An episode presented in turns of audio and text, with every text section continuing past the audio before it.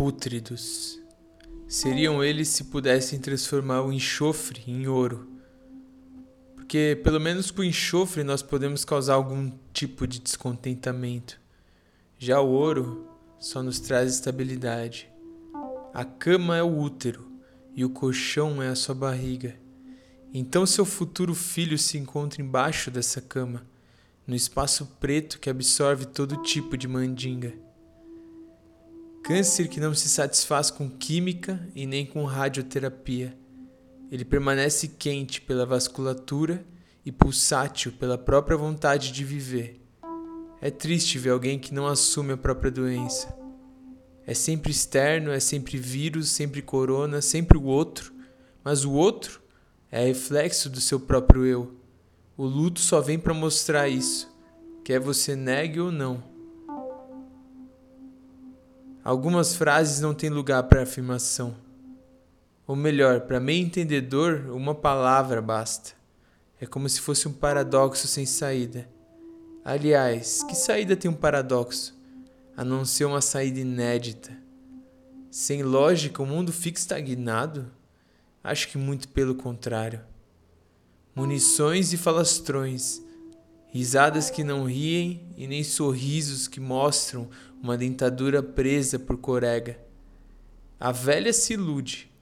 O jovem troca trompete no banheiro e o adulto assiste tudo pensando no amanhã, como se ele fosse antecipar o futuro.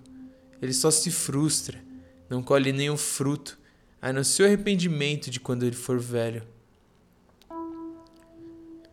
O Alzheimer é bom para os possíveis velhos arrependidos porque assim eles se arriscarão a esquecer o passado e viver o presente, sem julgamento e, é claro, com um toque de despersonalização.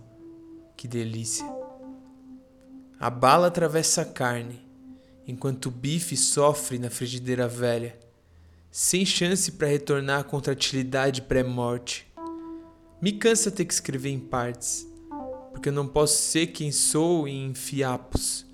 Eu necessito um véu que junte tudo e dê sentido para as coisas, porque eu mereço interpretá-las. Na sala de operações, eu espero o tempo de quatro horas para realizar aquele procedimento a laser das micromoléculas de DNA, à procura de uma fita que me faça corar a vida. Eram nucleotídeos que se manifestavam de uma maneira desordenada, capturando a sua essência em passar a informação adiante são códons de parada e códons de entrada. E no meio?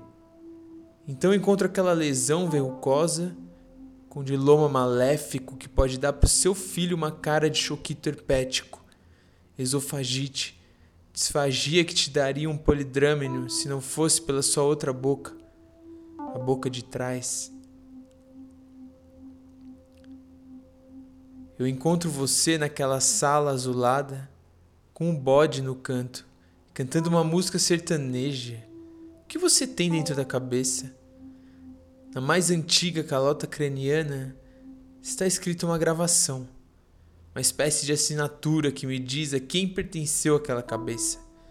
Mas será que é uma cabeça de ser humano? Quem mais escreveria o nome próprio no esqueleto de um ser morto? Se não é um ser humano, eu nem posso imaginar mais quem é.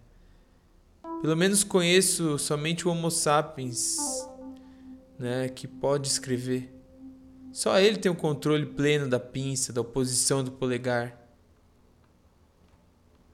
Nós temos um espelho fosco dentro de nós, que não reflete a nossa imagem natural. É o escuro quando fechamos os olhos. Porém, não é tão escuro assim. Dentro dele temos uma tela que projeta diversas imagens, na maioria das vezes filmes repetidos. Nós gostamos de viver os mesmos curta-metragens, como se necessitássemos reviver aquilo, já que poderíamos perder aquela cena a qualquer momento. Então olhamos para aquele espelho fosco na tentativa de grudar uma imagem, mas ela não gruda, ela não nos define. Então vivemos angustiados tentando saber como fazer com que a nossa identidade seja fixada. Mas ela não é fixa, ela é passageira, assim como tudo nessa vida.